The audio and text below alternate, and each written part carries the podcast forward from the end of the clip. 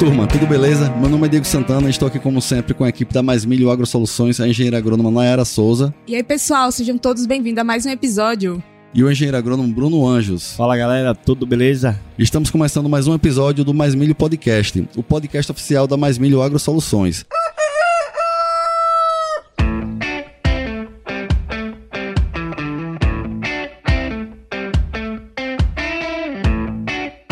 Pessoal, o propósito desse nosso projeto é aumentar a produtividade e a rentabilidade na cultura do milho no Brasil, levando até você informações de qualidade de forma simples e aplicável aí no campo. E para isso vamos bater um papo aqui com uma turma de peso, os profissionais que estão fazendo a diferença no agro. E hoje teremos mais um episódio super especial. Naera, conta aí qual é o tema e quem é o convidado de hoje. Pessoal, e no episódio de hoje vamos discutir o manejo eficiente do boro para altas produtividades no milho. Iremos falar sobre esse nutriente tão importante e fundamental para alcançar o máximo potencial produtivo na cultura do milho. Nosso convidado de hoje, ele é graduado em Engenharia Agronômica pela Universidade de Brasília, mestrando em agronomia com ênfase em respostas agronômicas à nutrição do boro, né, via solo e via folha, e atualmente também é consultor de fertilidade do solo e nutrição de plantas. E também aqui não poderia deixar de dizer, né, que ele é um dos braços direitos do nosso grande amigo Rafael Nunes. Então seja muito bem-vindo a mais um episódio, Bruno Henrique. Olá, ouvintes ouvintes, todo mundo que está ouvindo a gente aí.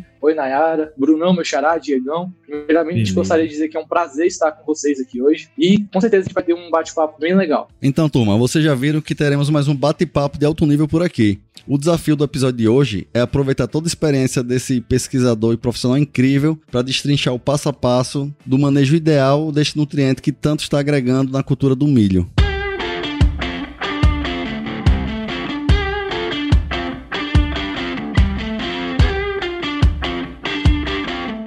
Inicialmente, Bruno, a gente gostaria de te agradecer aí por sua disponibilidade, né? E parabéns aí pelo trabalho que você vem desenvolvendo. E pra gente iniciar aqui, gostaria que você fale mais um pouquinho aí sobre sua carreira, né? Gostaria também que você comente mais sobre o seu trabalho, que você vem desenvolvendo. E também a gente queria saber o que te motivou, né, a estudar tanto e estar se especializando é, sobre o manejo, né, desse nutriente que é o boro. Então conta aí um pouquinho pra gente. E você é novo, né, cara? Você tem quantos anos, Bruno?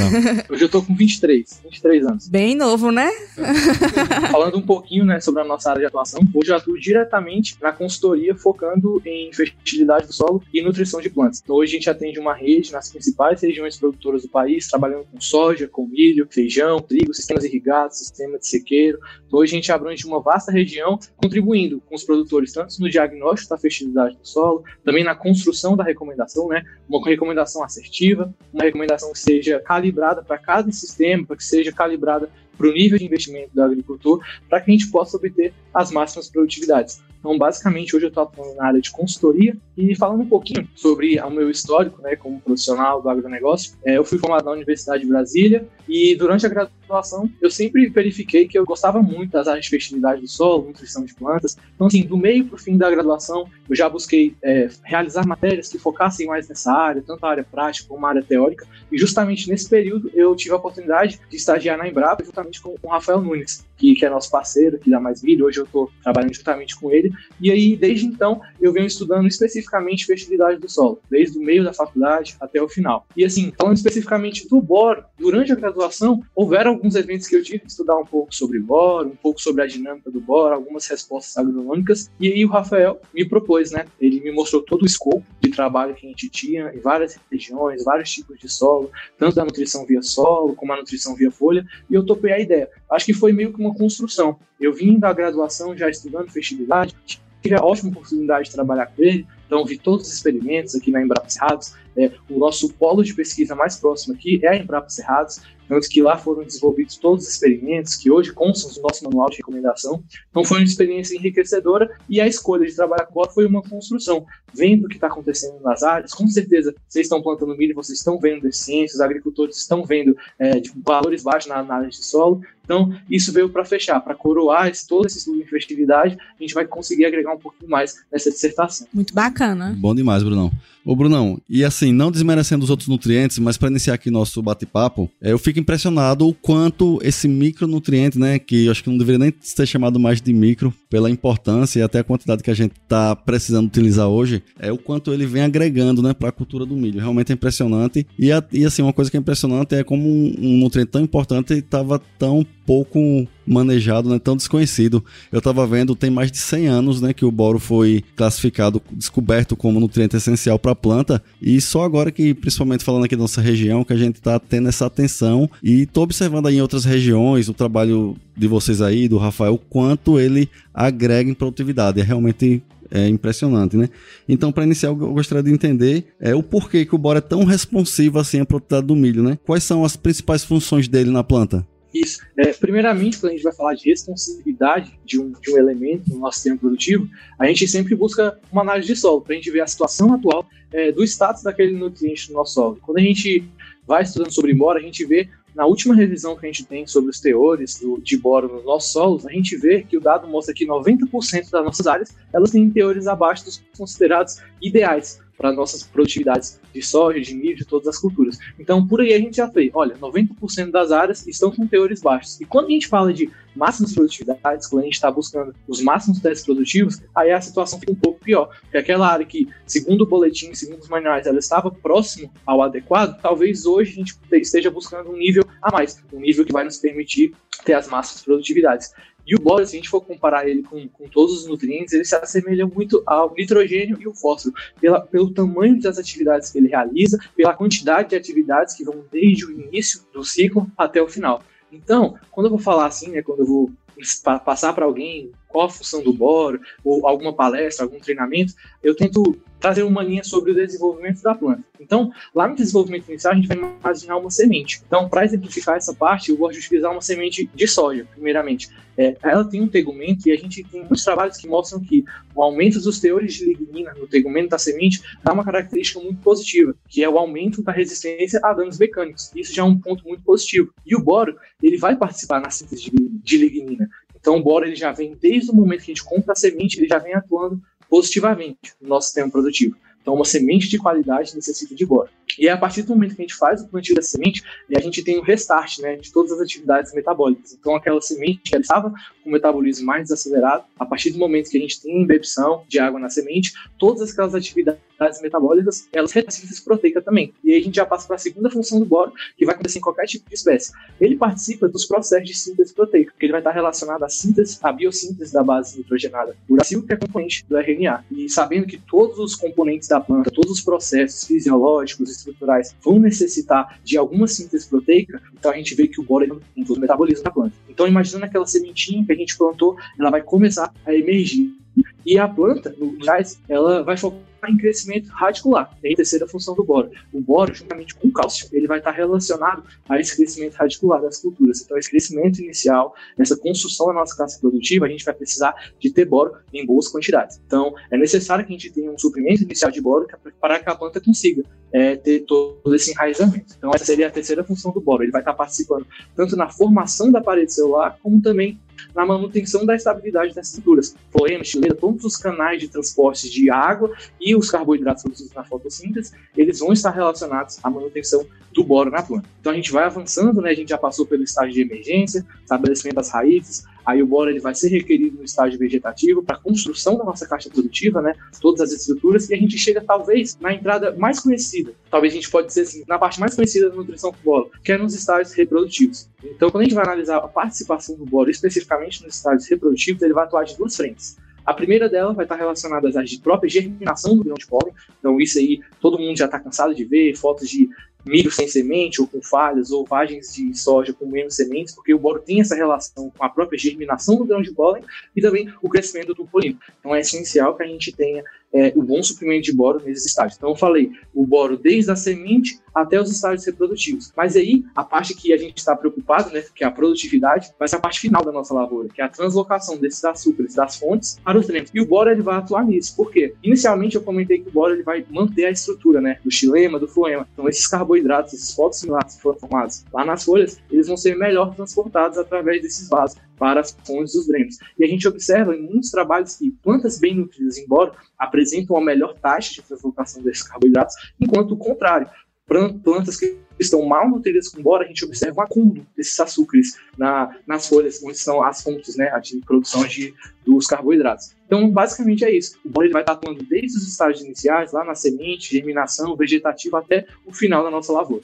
Boa, Brunão. O que eu gostaria de saber agora é, a gente aqui sempre trabalha na base do diagnóstico, né? Sempre faz análise de solo, análise foliar. Quando a gente vê que o nível de boro está alto no solo, a gente precisa também fazer reposição desse nutriente? Isso, boa pergunta, Bruno. Se também uma dúvida de Bruno só ajudando aqui para complementar, é que a gente vê que hoje vários profissionais que estão conseguindo altas produtividades no Brasil, eles dizem que nem olha análise para recomendar boro, né? Diz que sempre existe resposta.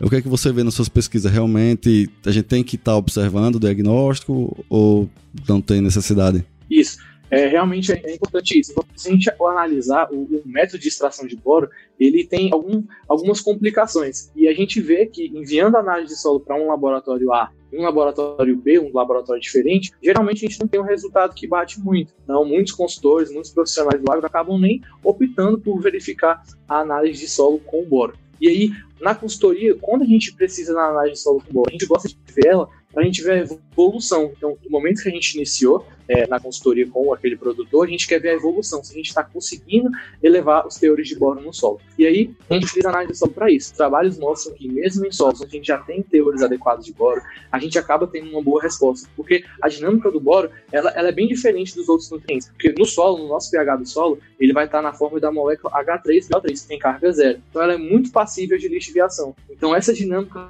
do solo, ela acaba inviabilizando esse acompanhamento via análise de solo. Mas, claro, a gente consegue sim ter um acompanhamento ao longo do tempo para a gente ver se a gente está conseguindo, através do manejo de matéria orgânica, do manejo de calagem, elevar esses teores no solo. Mas creio que é isso mesmo. Todos os trabalhos mostram que existe uma resposta à nutrição com boro, mesmo em condições onde a gente já tem teores adequados no solo. Então a análise de solo vai balizar para a gente fazer essa análise da evolução, mas sim, boro todo ano, como o pessoal tem dito aí, aplicações de boro não apenas para nutrir, a gente já está na, na, na, visão de trabalhar com doses de boro que vão tentar corrigir o nosso perfil. A gente está tratando o boro como um corretor de perfil, porque muitos trabalhos mostram que o boro ele consegue diminuir, ele mitiga a ação do alumínio tóxico. E a gente tem um banco de análise bem legal. Ele tem 5 milhões de hectares e ele mostra que hoje no Brasil um dos problemas ainda é acidez. Então, ter um, um bom perfil com boro, construir perfil com boro não é difícil, né? A gente vai ter esse problema da lixiviação que vai acabar é, formando esse perfil de boro naturalmente. Então, o boro, todo ano, ele vai ajudar não só a nutrir a cultura e obter os máximos créditos produtivos, mas também a mitigar esses problemas com estresse. Então, na nossa visão, o que a gente tem compartilhado é isso: aplicações anuais de boro com doses menores para que a gente tenha as máximas produtividades. Interessante isso aí, Brunão. Inclusive, você falando aí agora, eu lembrei da apresentação do Rafael Nunes aqui no dia da inauguração da loja, falando a respeito sobre um teste que ele fez há cinco anos, se eu não me engano, onde falava que tinha uma área com calcário e boro, manejo de calcário e boro, outra só com boro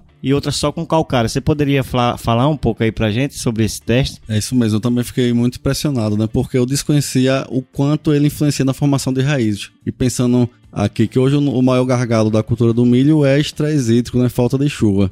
Ou seja, impressionante o quanto ele agrega, né, Bruno, de raiz. Porque na apresentação que Rafael mostrou a gente aqui, na, aqui em Paripiranga, né, que ele participou, ele mostrou que a, a área onde foi feito boro e não foi feito calcário teve mais raiz de que a área que foi feita correção com calcário, mas não foi feito boro, né? O mundo perfeito seria os dois, entendeu? É, o mundo perfeito é os dois. A gente vai analisar assim a tomada de decisão de uma lavoura, a gente sempre tem um ideal, né? O que, que seria o ideal? Sem alumínio, ou seja, a gente tem uma condição de pH que aquele alumínio vai estar indisponível e uma condição que a gente tem um bom suprimento de boro. Então esse seria o ideal. Mas vendo todas as análises, a gente observa que a gente ainda tem a presença de alumínio no sistema radicular, a gente tem a solução com alumínio na forma trivalente, né, que seria a forma tóxica. Então, com certeza, todo mundo já viu aquela foto que mostra a toxidez por alumínio nas raízes. Isso porque, quando a célula está nova, ela vai se desenvolvendo, acaba que existe um espaço entre as células. E esse espaço, essa espécie trivalente do alumínio, acaba ocupando. Então, essa é a foto clássica que a gente observa. Uma raiz mal desenvolvida, uma raiz deformada, principalmente na cultura do milho, que é extremamente sensível ao alumínio.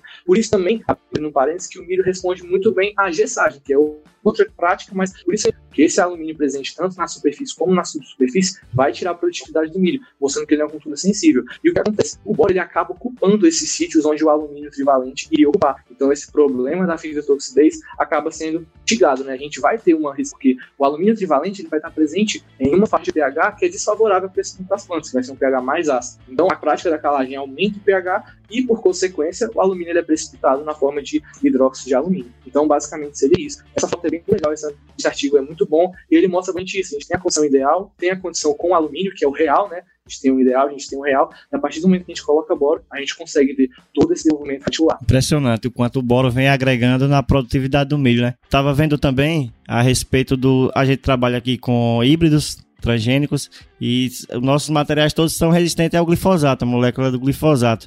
Só que eu estava vendo também um dia desses uma pesquisa, o, o rapaz mostrando que quando a gente faz a aplicação, a planta, mesmo com aquela resistência da transgenia, ela ainda sente um pouquinho, ela dá uma travada. E com o manejo do boro, através de. Como ele vai melhorar o enraizamento, a, a, essa, dá até a desestressada, uma destravada na planta, né? Minimiza, né? Minimiza. É, o boro tem essa função também. É tanta função do boro, né, que a gente acaba falando das principais e a gente não fala algumas que também são bem importantes. Principalmente nesse ano agora, a gente tem previsão de El então, claro, algumas regiões vão ser mais afetadas, outras regiões não, e tem muitos trabalhos que mostram isso. É, esse metabolismo do estresse, o estresse oxidativo na planta, o boro ele vai estar participando. Com as espécies reativas de oxigênio, então a gente vai ter alguns fatores ligados à glutationa e o boro vai estar relacionado a isso. Então a nutrição com boro ela vai muito além de estruturação, reprodução, construção de planta, vai por essa parte também da fisiologia, manutenção do estresse. Então, embora ele acaba sendo assim, ele acaba sendo mil e uma utilidades na planta. Ele vai fazendo muita coisa e com poucas quantidades, né? Ele é um micronutriente, mas a gente deve ter em mente isso. A gente é ensinado na faculdade, é ensinado nos livros que os micronutrientes eles são requeridos em pequenas quantidades. Mas quando a gente observa o número de situações em que o boro agrega em produtividade, a gente observa que ele é um micro, mas com benefícios macro. Isso, essa questão da quantidade mesmo, eu estava é, observando que a extração do boro pela cultura do milho é aproximadamente 40 gramas para cada tonelada de grão produzido, né? Ou seja, se você produzir uma média de, né, de 8 mil toneladas, vai ser menos de 400 gramas. Mesmo assim, a gente vê que as respostas melhores são em torno de 3 quilos, né? De 2 a 3 quilos por hectare, não é isso? É, porque quando a gente for pensando assim, ah, a gente tem aquela parte do nutriente que ele é extraído pela cultura, né? Mas a gente tem a, a, a própria aplicação. Então, as fontes elas vão ter diferentes eficiências. Então, se a gente pensar assim, ó, meu milho precisa de 40 gramas para produzir o, a, a, quantidade que eu preciso, de uma tonelada. Então, se eu ofertar apenas aquelas 40 gramas, eu não tenho certeza que aquelas 40 gramas vão ser absorvidas pela planta. Então, a gente sempre coloca um fator de correção. Então, todas as tabelas, todos os manuais, todas as equações de recomendação, a gente tem um fator de correção, que aí vai levar em consideração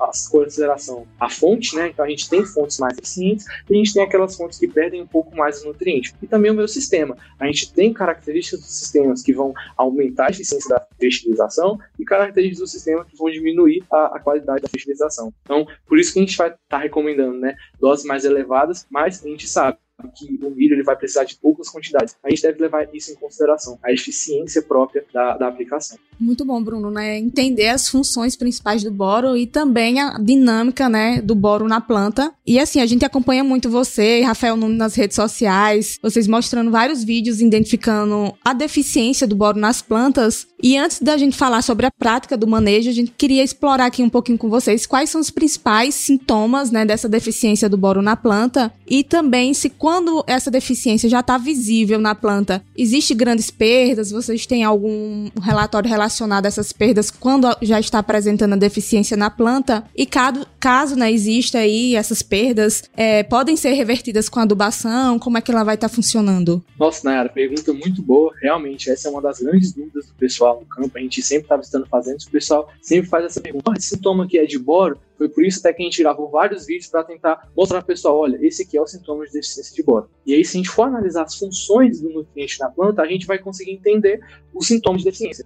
Então, como o boro ele tem primeiramente essa função estrutural, ele vai estar ligado à formação das paredes celulares. O primeiro sintoma é aquele clássico, que é o chamado de zíper. Então, no limbo foliar, principalmente na cultura do milho, a gente vai observar esse sintoma de zíper. O outro sintoma que pode vir junto, a gente às vezes tem só o zíper, ou a gente tem os dois sintomas, é um rendilhado na borda da folha. Então, geralmente, os sintomas de deficiência de boro nas diversas culturas, eles vão ser sintomas estruturais. Na cultura da soja, a gente também vai ter uma má formação da folha, isso vai afetar tanto a área foliar, como também a eficiência fotossintética da planta. Mas assim, colocando parênteses, todas as culturas vão apresentar um sintoma é, de deficiência de boro mais ou menos parecido. Então, se a gente levar um pouco aqui na região, a gente tem muito produtor de morango, é, tem muitos produtores que mostram sintomas de deficiência de boro no fruto do morango, então a gente tem uma má formação. Produtores de tomate também mostram deficiência de boro, porque o boro ele vai estar atuando ali juntamente com o cálcio na qualidade do fruto do tomate, então tem um sintoma de deficiência no próprio fruto do tomate. Então, assim, muitas espécies expressam sintomas de deficiência de boro e às vezes a gente não consegue observar. Então, assim, essa seria a primeira parte dos sintomas de deficiência de boro, aquele que a gente vê no momento que a gente está na lavoura. Mas lá na frente, lá no final do ciclo, lá na cultura do milho, a gente consegue observar outro sintoma, que é a falha de polinização. Então a gente tem diversos fatores que vão moldar a eficiência da polinização. A gente tem um híbrido, que ele é muito bom de produzir pólen, a gente vai ter um pareamento muito bom entre a emissão da inflorescência feminina e da inflorescência masculina, então a gente vai ter esse timing correto de, de polinização. Porém, enquanto a está deficiente, embora a gente não vai ter a formação do tubo polínico, e o processo de fecundação ele precisa essencialmente da formação do tubo polínico. Então a gente vai observar espigas falhadas, espigas menores, justamente por isso, pela deficiência de boro. E a gente vai observar isso na cultura do milho, na cultura da soja, em todas as culturas. Geralmente a gente olha assim e pensa, olha, qual é a função do meu elemento? Ele vai trabalhar estruturalmente. Então, sintomas de deficiência, ele vai ser estrutural. Ah, ele trabalha fisiologicamente. Então, você vai observar quais os processos que estão relacionados a esse elemento que podem ser afetados. Então, basicamente, seria isso: sintoma de deficiência de boro, níveis baixos de boro no solo e acarretam, né, deficiência de boro nas plantas. Não, só uma observação a respeito desses sintomas, né? É impressionante é que esse ano, nessa safra, todas as lavouras que a gente tá andando, a gente tá observando. Não sei se é porque eu, eu não prestava tanta atenção, né? Esse ano a gente ficou tão impressionado com os resultados que está muito atento ao boro e realmente todas as lavouras estão apresentando, algumas muito mais do que outras. Mas assim, só para a gente entender uma questão aqui. Por exemplo, se a gente observa aquela, o zíper, né, ou uma formação nas folhas mais novas, que é clássico do boro. Nesse caso, já existe perda consolidada, de acordo com seus estudos, você já consegue é, mensurar isso. E, e se a gente observou, né, não foi feito boro, vamos supor, não foi feito boro nessa área, a gente observou muitas plantas com esse zíper, com uma formação. A gente consegue intervir, ainda consegue minimizar muito as perdas, talvez, do micronutriente, da falta dele? Acho que essa pergunta foi até uma parte da pergunta que a Nayara fez e eu acabei não respondendo, né? Isso. Mas assim, estruturalmente a gente observa que uma planta que apresentou um sintoma, uma folha que apresentou um sintoma lá nos estágios iniciais, ela vai manter esse sintoma até o estágio reprodutivo, certo? Então, o zíper em si, ele vai diminuir um pouco a área foliar, né? Ele vai diminuir um pouco a área foliar da planta. Em casos extremos, a gente vai ter uma perda muito grande de área foliar. Mas, comumente, a gente tem visto apenas uma pequena diminuição da área foliar. Mas assim, sou agricultor, observei os sintomas de deficiência de boro nos estágios iniciais, V4, V5, V6, e eu vou fazer aplicações de boro para que as novas folhas não venham deficiência. Por quê? 90% do boro da planta ele vai estar na parede celular. Então, se eu vi que eu já tenho deficiência e que na maioria das espécies vegetais esse boro ele não vai se translocar na planta, eu não vou ter uma migração do boro da folha mais velha para a folha mais nova. Então, a folha mais nova eu vou ter um sintoma de deficiência. Então, as aplicações foliares se tornam obrigatórias nessas situações. Esse ano foi um ano muito, muito chuvoso. Então, visando as lavouras, o que eu observei? Que mesmo agricultores que fazem aplicações regulares de boro, que uma fonte de liberação controlada ou fonte de liberação mais rápida, observaram sintomas de deficiência. Isso pode estar selado a diversos fatores.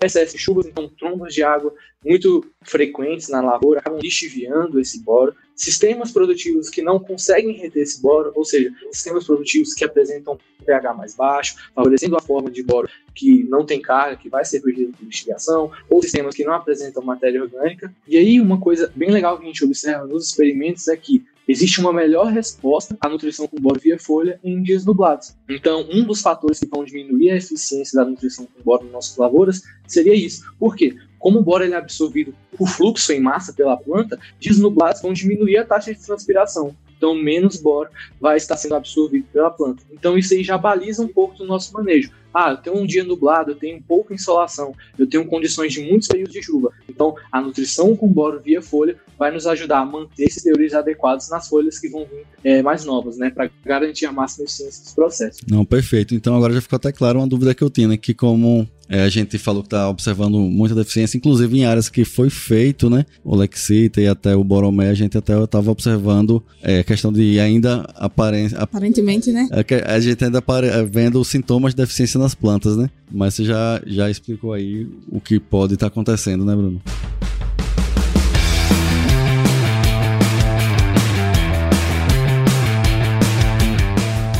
Ô Brunão, então agora vamos para a parte prática, né? Aproveitando o gancho aí, a gente já entendeu quando fazer a questão da deficiência, né? Já, você já falou tudo que a gente precisava sobre o nutriente. Vamos começar o podcast agora, tá certo? Vamos falar sobre adubação que o produtor realmente precisa fazer, né? Vamos falar sobre quantidades, né, de boro que a gente deve aplicar, onde você vê as melhores respostas. Também as fontes, né? Quais são as principais fontes que a gente pode, pode e deve utilizar, né, para suprir da maneira correta. E também os momentos de utilizarmos cada uma delas. Começar, acho que a gente poderia falar do mundo perfeito, né? Vamos supor, vamos começar o plantio agora e quais seriam o passo a passo, né? O que a gente deveria utilizar para estar tá suprindo de forma correta. Essa aí é a tríade de milhões, né? Época, dose e modo de aplicação. E ainda a gente pega a fonte. Então seriam quatro aspectos assim, que os produtores realmente querem saber. Já sei que o boro ele é bom para polinização, ele é bom na parte de estruturação, ele faz muita coisa na planta, mas e aí, como eu aplico o boro? E talvez essa seja a maior dúvida. Então, a nossa recomendação ela vai partir, é, do, primeiramente, do tipo de solo. Então, se eu estou trabalhando no solo arenoso,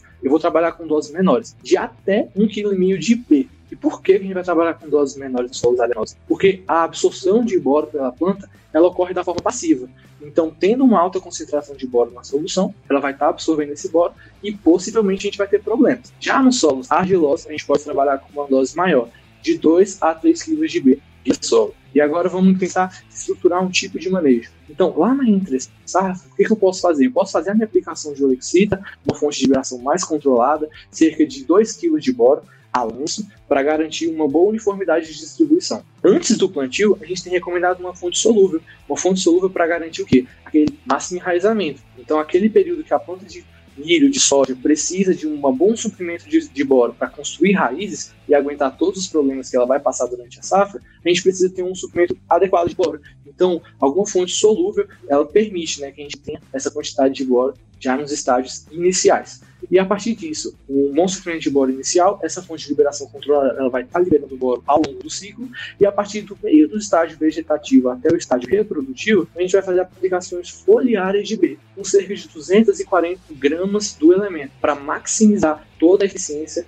dos processos em que o boro ele está relacionado. Então, basicamente seria isso. Não existe uma fonte perfeita de boro. Vai ser trabalhar com duas fontes, uma de liberação mais gradual e uma de liberação mais rápida, para garantir um manejo contínuo. É, eu, eu disse que o, o boro ele vai ter um requerimento contínuo ao longo do ciclo, então nada mais justo que a gente ofertar ele continuamente para as plantas. E assim, qual seria essa fonte contínua? Tem algumas, você pode falar aqui para a gente, também as solúveis, né? No mercado a gente tem diversas fontes de boro, então a gente vai ter aquelas fontes de liberação mais lenta, a gente tem o Lexita, colemalita, hidroboracita. Então a gente tem algumas fontes que vão liberar o boro dentro do ciclo da cultura. Algumas empresas até trabalham com revestimentos dessas fontes para ter um boro com liberação mais gradual por um período maior, pensando em culturas perenes. Mas basicamente seriam essas três fontes de liberação mais, mais lenta, mais, mais gradual. Sendo a principal delas, a mais utilizada, a Lexita, né, que vai ter 10% de boro. Agora falando das fontes solúveis, que inclusive a gente está utilizando nos experimentos da minha dissertação, a gente observa que a gente tem o tretaborato de sódio, a gente tem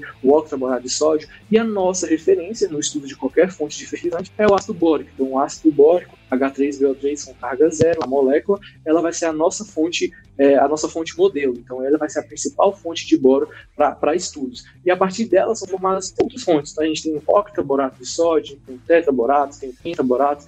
E aí, essas são as fontes que a gente vai utilizar no solo. Algumas delas, claro, a gente pode utilizar algumas suspensões ou fazer alguma adaptação dessa fonte para a gente utilizar via folha. E via foliar, a gente tem o, a mais conhecida, talvez, seja o boro meia, o boro monoetolamila. Então, é, essa seria a nossa fonte foliar. E aí a gente pode utilizar também o ácido bórico, o octaborato, com cuidados né, na, na, aplicação devido ao aumento do pH da causa. Então, a gente deve ter todo esse ajuste. Mas de fonte de boro, eu creio que seja isso. São essas fontes. Agora, adaptando o manejo, né? Falando mais sobre o manejo. Tá, eu tenho todas essas fontes. E qual seria o melhor dos Ó, o que o agricultor tem utilizado usualmente é o ácido bórico na dessecação, então vai fornecer 1 kg de boro, mas o que a gente observa é que nas primeiras chuvas, acaba que esse fornecimento de boro já vai sendo desviado. Então, uma fonte que tem se desempenhado muito bem é o octaborato. Tanto nos experimentos da minha dissertação, quanto em outros trabalhos, o octaborato tem se desempenhado muito bem. Então, existe alguma relação entre a estrutura do octaborato, pelo boro já está na forma de borato, que garante um, um melhor suprimento, até uma melhor eficiência do que comparado com as outras fontes solúveis.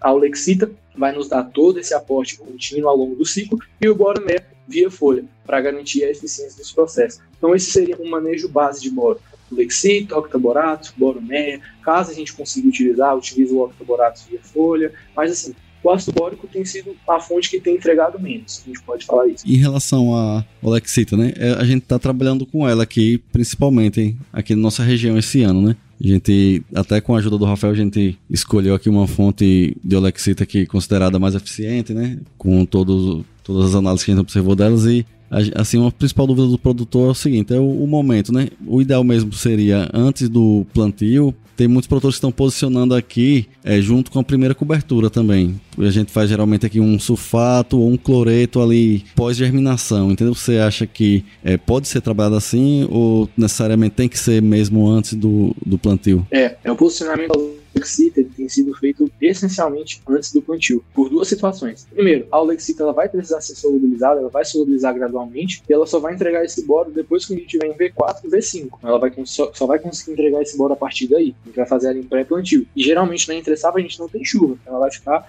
lá no solo. E o segundo problema de você fazer a aplicação é de uma fonte granulada a lanço, com a lavoura é, já implantada, já tem folhas, é o problema operacional de, por exemplo, pó presença de pó no produto. Então, esse pó pode cair nas folhas e ter um problema de fitotoxidez. A gente pode ter problemas também de remonte né, de aplicação. Então, assim, a, a recomendação da Alexida tem sido sempre em pré-plantio. A partir do momento que a cultura já está instalada, apenas suprimento via folha. No máximo, tipo, pós-plantio, né, antes de germinar ali, também funciona. Mesmo que ela é lenta, a gente está recomendando que entre já com uma solúvel também, né, que já vai disponibilizar de imediato, pensando nesse aporte inicial, né, Bruno? Essa lacuna que a Alexita deixaria, a gente preenche com a fonte solúvel. Aí quando o efeito da fonte solúvel estiver saindo, a Alexita está liberando, a gente não vai ter um déficit de boro em nenhum estágio do desenvolvimento. Não, perfeito. Acho que ficou muito claro, né, Bruno? Posicionamento, fontes, né? Só para fechar esse posicionamento, você falou de suplemento via foliar, né, Bruno? Quais seriam as fases para a gente fazer esse suplemento? Então, as fases que a gente vem adaptando para ter o fornecimento de boro,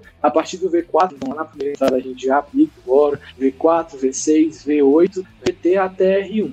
Por que a gente está posicionando a TR1? Porque lá vai ser onde a gente vai estar tá requerendo boro para translocação desses carboidratos. E a gente pode vir com uma fonte de boro, por exemplo, o boro meia, nessas fases do vegetativo. E lá no, lá no reprodutivo, a gente tem que utilizar um produto de enchimento que contenha boro. Então, esse produto de enchimento formulado com boro vai entregar o que a gente precisa. Então, se a gente for pensar em 250 gramas de boro via foliar, 5 aplicações com 50 gramas de boro seria assim o top manejo, seria o manejo top de boro, né? Para a gente alcançar a máxima produtividade, a gente estaria entregando tudo que a planta precisa nos momentos certos. Então, a gente entregaria no vegetativo para ela construir a nossa caixa produtiva e lá no reprodutivo, tanto para polinização quanto para enchimento de grãos. Então, os trabalhos demonstram que tem até um trabalho do professor Douglas Hitt é, que mostra a resposta de, de, soja à aplicação de boro via folha. Então, ele, ele, tem o tratamento que não teve o parcelamento, o tratamento com dois, três, então a gente teve vários parcelamentos. E o melhor tratamento, a mesma dose foi parcelamento. Então, boro, quanto mais parcelar, melhor. A gente tem que lembrar, o boro ele é imóvel. Então, se eu posicionar ele apenas em estágio, ele não vai se translocar para as coisas mais novas. Então, suplementos de boro contínuo ao longo do ciclo, via folha, essa talvez seja a melhor alternativa.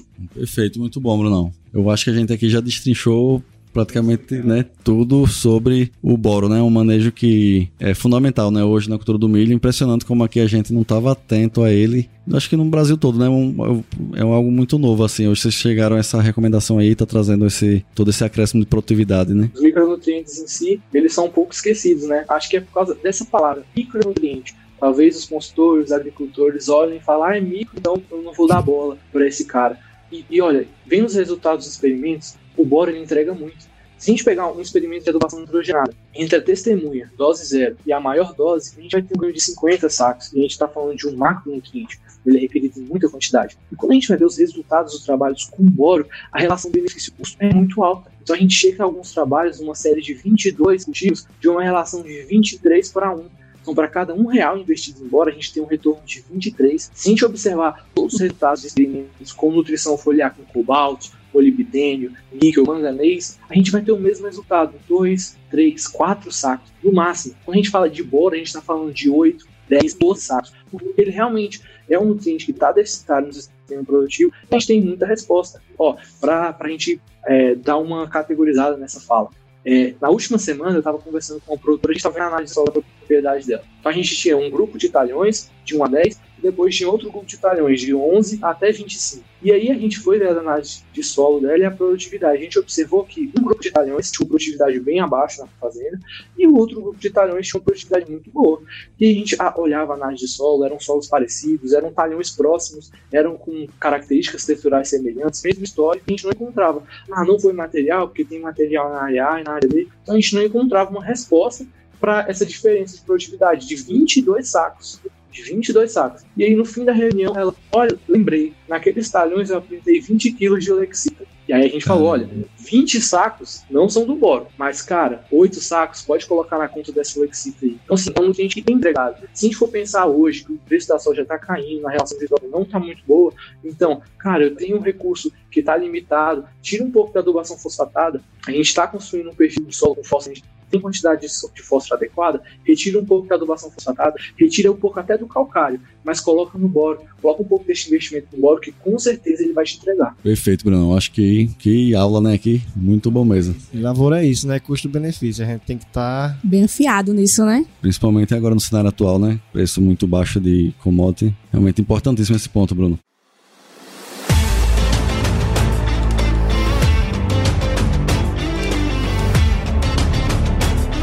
Brunão, muito bom aí. Parabéns aí pelo seu trabalho. Um show aí de conteúdo. Ficou com certeza vai ajudar muito aqui os produtores que estão nos ouvindo, né? E antes que a gente encerre aqui, eu quero fazer umas perguntas que são padrão aqui para todos os convidados, né? Mas primeiro, fala aqui para a turma, onde é que eles te encontram né, nas redes sociais para continuar aprendendo aí com você, com o Rafael? Ah, pode me encontrar lá no Instagram, é, no Instagram pessoal, né? Bruno HVS. Então, tem o meu Instagram pessoal, a gente sempre tá postando alguns conteúdos lá relacionados à nutrição de plantas. No Instagram do Rafael também tem algumas publicações minhas com ele, então dá para me achar por lá. Perfeito, muito bom. Pessoal, siga aí, porque aí a gente segue, né? Aprende bastante aí com esse. Não, esse... Bruno é fera aí, eu falo direto. Uma das melhores coisas que aconteceu na minha carreira foi conhecer esse cara aí. E depois vamos marcar outro podcast para ele falar só do zinco também, né? Isso mesmo, a gente tem que Já explorar... teve plantas aqui esse ano com deficiência de zinco e o Bruno aí me deu uma força. Valeu mesmo, brigadão, viu, Bruno? O Bruno, além de ser, um, assim, é muito novo, vocês não estão vendo aqui ele, mas é um menino que está conversando com a gente. Mas é um dos profissionais que mais eu respeito hoje no mercado, é um dos caras que mais entendem, mais práticos, né? E além do conhecimento teórico, muito prático também. Você é fera, Bruno. Obrigado aí por toda a ajuda que você nos dá. Brunão, hoje eu posso considerar, hoje é um amigo nosso aí, né? A gente troca informação direto, sempre nos ajuda bastante aqui, né? Com certeza. A gente já está numa parceria muito boa, né? Agradeço demais pelo convite, agradeço pela oportunidade. É isso, meu xará. Com certeza a gente pode marcar para fazer um de deficiência de zinco. A gente observou muito em algumas lavouras deficiência de zinco na cultura do milho e também tem sido um limitante, né? Zinco, o próprio manganês, né? A gente observou mais manganês do que zinco. A gente pode fazer sim, tentar fazer um apanhado dos micronutrientes.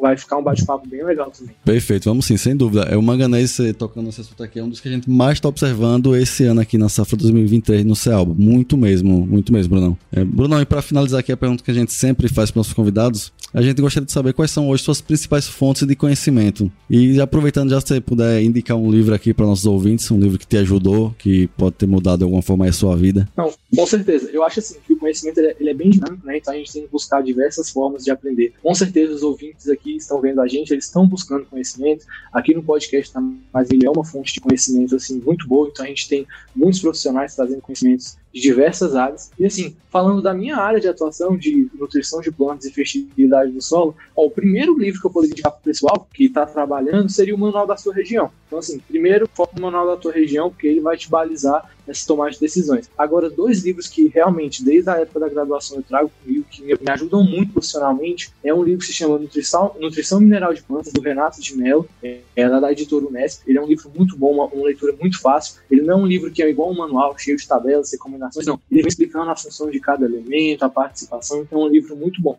E o segundo livro que eu gosto bastante é o livro do Bernardo Van Reich, que é de fertilidade de solo. Então é um livro bem legal, um livro robusto, onde ele mostra todas as técnicas de extração de nutrientes, todas as interações do solo. É um livro muito bom. Então, assim, acho que todo mundo, como agrônomo, deve ter um livro que gosta bastante. Esses são os dois que eu gosto. Eu gosto de buscar esses livros sempre quando eu tenho alguma dúvida. E, assim, sempre estar próximo de pessoas que querem crescer. Tem muita gente no Instagram hoje trazendo conteúdo. Tem o Túlio, que já esteve aqui. O Túlio compartilha muito conteúdo muito bacana lá no Instagram. Então, a gente tem coisas boas. O Rafael também traz conteúdos novos. Traz sempre muitas coisas no Instagram. Então, é isso. Buscar diversas formas de aprendizagem, seja no podcast, seja no Instagram, seja como livro. Acho que essa seria a dica. Perfeito. Eu tenho esse livro aí, eu também, para mim, é, é uma bíblia aqui. Gente, nutrição realmente é muito bom. Muito bom mesmo. Ô, Brunão, e para finalizar, a gente gostaria que você deixasse uma mensagem aqui para os nossos ouvintes, né? Imagine que não é uma mensagem comum, é uma mensagem que vai chegar para todos os agricultores do mundo. É, Digão, essa aí é muito boa, né? Para todos os agricultores do mundo. Então, assim, a mensagem que eu deixo para os agricultores, consultores, todo mundo que trabalha no agro,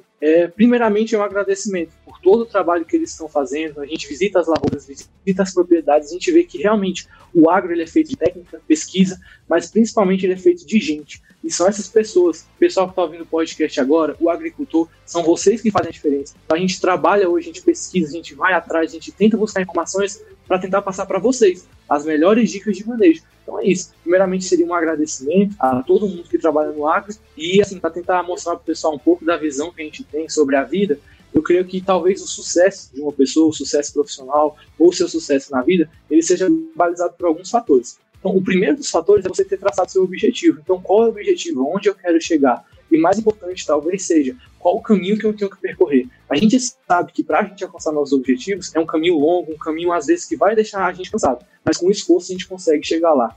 O segundo ponto é construir raízes. A gente estava falando agora de nutrição do milho, e o milho é isso, construir raízes. Por quê? Na nossa vida a gente vai ter diversos veranicos, e essas raízes são nossa base. Família, amigos vão nos ajudar a superar todos esses obstáculos. E terceiro, estar rodeado de pessoas boas que querem ver nosso crescimento, que querem fazer a diferença. E somando tudo isso, não poderia deixar de faltar Deus. Deus com certeza vai potencializar todo esse somatório de coisas e vai nos ajudar a alcançar nosso máximo rendimento como pessoas, como amigos, como profissionais. E com certeza a gente vai conseguir alcançar todos os nossos objetivos. Mensagem fantástica, hein, pessoal? É muito, muito bom.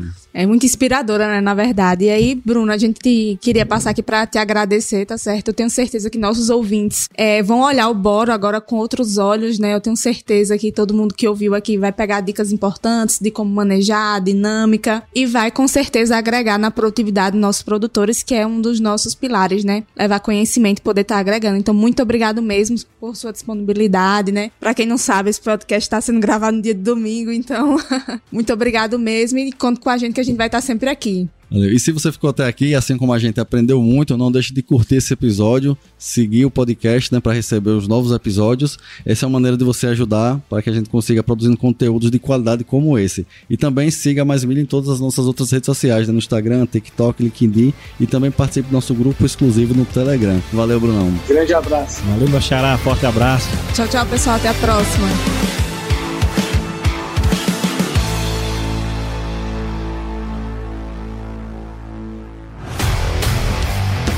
Aí, você gostou desse podcast? Se gostou, considere compartilhar esse episódio com alguma pessoa que irá se beneficiar desse conteúdo e nos ajude a alcançar ainda mais pessoas. O roteiro e apresentação desse episódio foi do Paulo Ozaki, a produção do Agro Resenha e a edição do Senhor A.